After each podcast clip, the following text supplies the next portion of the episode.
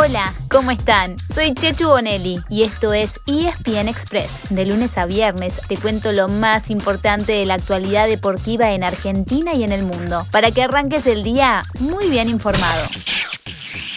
Perdón, Scaloni, dame a Scaloni, técnico argentino, dámelo. Sí, creo que fue un partido, el primer tiempo casi todo nuestro, perdón que me voy a poner el barbijo. Y el segundo tiempo fue un poco más, más igualado, pero aún así creo que que fuimos superiores y dominadores del partido y...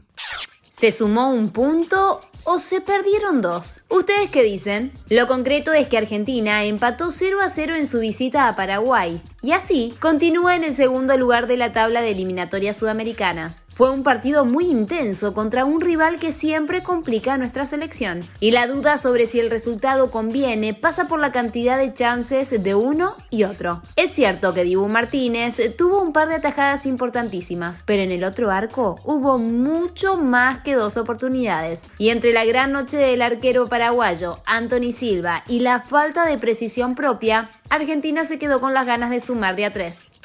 ¿Qué pasó en el resto de la fecha y cómo quedó la tabla? Acá se lo contamos. En simultáneo con el partido de Argentina, hubo otro choque que terminó sin goles, el de Uruguay y Colombia. Y el que aprovechó fue Ecuador, que marcó tres goles en los primeros 20 minutos para vencer a Bolivia y saltar al tercer lugar. La celeste quedó cuarta y los colombianos se mantuvieron quintos en zona de repechaje. En el cierre de la jornada, Perú venció a Chile para seguir séptimo y octavo respectivamente detrás de Paraguay. Para el final les dejamos lo que pudo haber sido la sorpresa de la fecha. El último, Venezuela, se puso rápido en ventaja y tuvo a mal traer al líder Brasil, que terminó dándolo vuelta en los últimos 20 minutos y así se mantuvieron con puntaje perfecto. Cerramos el tema de eliminatorias sudamericanas contándoles cómo sigue el camino para la selección argentina. Este domingo recibe a Uruguay en el Monumental y el próximo jueves será otra vez local en la cancha de River frente a Perú. Si se levantaron temprano, acá les damos el dato más importante. A las 11 de la mañana, sí, ahora, hoy, viernes, abre la venta de entradas. Para el jueves que viene, claro, porque las del domingo para ver el clásico volaron en menos de 3 horas.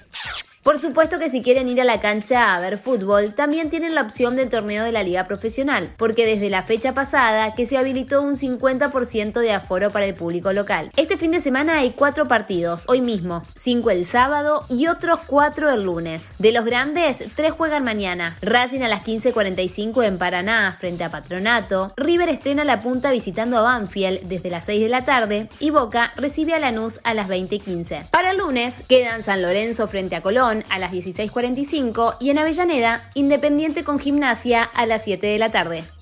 Nos vamos a Europa para contarles que hubo hazaña por la Nations League. Francia perdía 2 a 0 con Bélgica en el entretiempo, pero metió una seguidilla de 3 goles en el segundo tiempo para terminar ganando 3 a 2 y así pasar a la gran final. Su rival el domingo será España, que había dejado en el camino a Italia en la primera semifinal. Además, el resto de las selecciones del continente jugarán una doble fecha de eliminatorias que comienza hoy. De los 11 partidos, que arrancan todos a las 15.45, les recomendamos a Alemania-Rumania y República Checa-Gales. Y los dos se pueden ver, por supuesto, en Star Plus.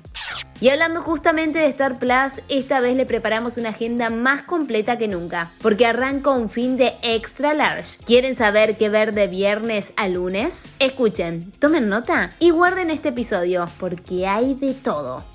Empezamos por el tenis, con un Master 1000 de Indian Wells repleto de argentinos. Ayer perdió Renzo Olivo, pero ganó Guido Pela y hoy juegan otros tres. Federico Del Bonis, Federico Coria y Facundo Bagnis. Y hay otros más a la espera para empezar su camino en segunda ronda. Diego el Peque Schwarzman.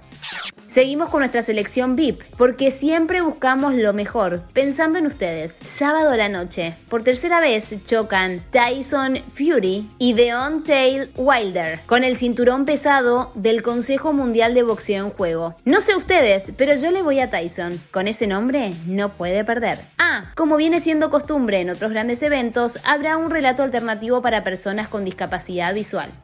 Hay otra pelea bien picante y no es de boxeo. Es la que se vive cada fin de semana que hay carrera de Fórmula 1. Lewis Hamilton y Max Verstappen son los grandes protagonistas de un mundial de pilotos cerradísimo. Y de viernes a domingo habrá otro round en el Gran Premio de Turquía. Seguimos porque hay más. El mejor polo del mundo está en exclusiva por Star Plus. Y este fin de semana es el turno de las semifinales del Abierto de Tortugas, la primera escala de la Triple Corona. El sábado chocan el Erstina y la Ensenada. Y el domingo, la Dolfina con Murus Sanctus, es decir, Adolfo Cambiaso contra dos de sus antiguos compañeros, Juan Martín Nero y Pablo McDonough. No nos fuimos, seguimos acá, porque tienen rugby de todo tipo. El torneo de Nueva Zelanda, el United Rugby Championship, la Premiership inglesa, el Top 14 francés y los partidos de Uruguay y de Chile rumbo al Mundial 2023. Ciclismo con los mejores del mundo compitiendo en pruebas de un día en Italia y también en Francia. Y todos los deportes americanos como la NFL, la pretemporada de la NBA y el béisbol de las grandes ligas ya rumbo a las series mundiales. Con eso terminamos, ¿no? No, no, no, no, no, no. No se vayan corriendo. Salvo que vayan a competir en los 42 o en los 21 kilómetros de Buenos Aires. Sí, vuelven las carreras y habrá cerca de 15.000 runners atravesando la ciudad el domingo bien temprano. Claro que si prefieren verlo en sus pantallas, también lo pueden tener en exclusiva por Star Plus desde las 7 de la mañana. Y apenas termine, pueden enganchar con la maratón de Chicago. Ya tengo corredores que me preguntan, ¿y el lunes cómo me levanto? No se preocupen, el lunes es feriado, pero igual pongan el porque a las 9 y media de la mañana tienen otra mayor, la de Boston. A mí no me pidan tanto, lo miro desde la cama. Y así llegamos al final de nuestro episodio de hoy. Soy Chechu Bonelli y de lunes a viernes te traigo las noticias deportivas más relevantes para que arranques el día muy bien informado. Te espero en el próximo ESPN Express. Y no te olvides, dale clic al botón de seguir para recibir una notificación cada vez que haya un nuevo episodio disponible. No te vas a arrepentir.